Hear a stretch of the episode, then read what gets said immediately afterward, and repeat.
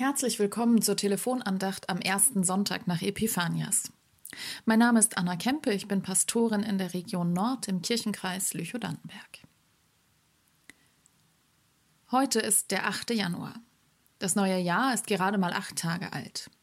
Das ist nicht viel, wenn man bedenkt, dass ein Jahr 365 Tage hat. Der Kalender ist schon gut gefüllt. Die Vorsätze fürs neue Jahr, das läuft doch, oder? Ich weiß nicht, wie es Ihnen geht, aber im Großen und Ganzen bin ich erstaunlich guter Dinge und voller Tatendrang. Von mir aus kann es jetzt so richtig losgehen mit dem neuen Jahr. Neues Jahr, neue Anfänge, neues Glück. Auf geht's. Tja, nur wo genau geht es los? Wenn ich mich umschaue, dann ist auch nach acht Tagen 2023 irgendwie alles beim Alten. Die Nachrichten, nun ja. Ich bin auch die gleiche geblieben, und bei mir zu Hause? Hm. Die Unordnung ist etwas weihnachtlicher als sonst, aber das ist auch alles. Im Büro tummeln sich ein paar Engelsflügel vom Krippenspiel. Der Weihnachtsbaum steht noch geschmückt im Wohnzimmer. Unter dem Sofa liegen Reste vom Geschenkpapier.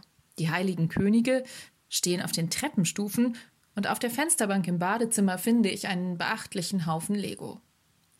Kein Zweifel, die Feiertage und zwei Wochen Schulferien haben hier in diesem Haus ihre Spuren hinterlassen will sagen, Kinder, wo kommen denn diese ganzen Dinge her, die hier rumliegen? Und viel wichtiger, wo gehören sie eigentlich hin?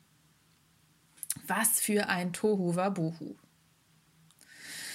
Zum neuen Jahr gehört gründliches Aufräumen, damit wir am Montag neu und gut in den Alltag starten können, sage ich zu meiner Familie, die mich verständnislos anschaut.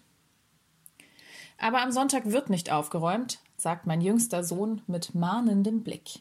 Das ist schließlich der Tag des Herrn. Ertappt.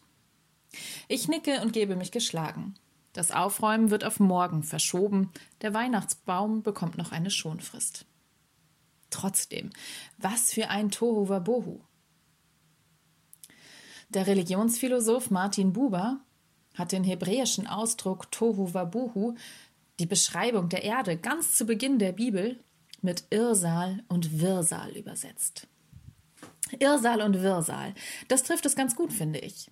Das passt zu dem, was wir immer wieder zu bewältigen haben, an Co-Schöpfung, an Ordnung halten, an Neuanfangen, auch an diesen ersten Tagen des neuen Jahres, auch miteinander.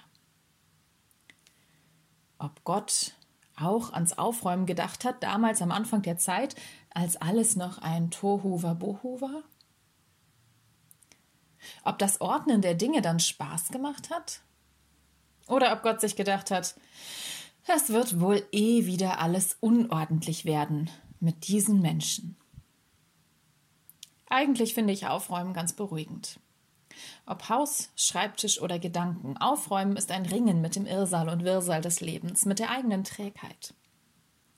Die Belohnung sind dann ein aufgeräumter Schreibtisch und vor allem kostbare Momente der Klarheit. Prüfend lasse ich den Blick durchs Wohnzimmer streifen. Das Aufräumen morgen wird sich lohnen. Auch wenn ich weiß, hier wird es immer wieder unordentlich sein, an all den verbleibenden Tagen des Jahres. Die Unordnung bleibt, das Irrsal und Wirrsal. Und das bleibt auch. Die Gewissheit, Gottes Kinder zu sein. Wenn wir heute im Matthäusevangelium im dritten Kapitel von der Taufe Jesu lesen, dann können wir an unsere eigene Taufe denken. Auf den Namen des dreieinigen Gottes sind wir getauft, Vater, Sohn und Heiliger Geist. Nicht, weil wir so großartig oder so stark oder so ordentlich wären, sondern weil Gott uns liebt. Heute, an allen restlichen Tagen in 2023 und in Ewigkeit. Amen. Ich wünsche einen gesegneten Sonntag und eine gesegnete Woche. Die nächste Telefonandacht hören Sie hier am 15. Januar mit Pastorin Stefanie Pehlke-Sievert.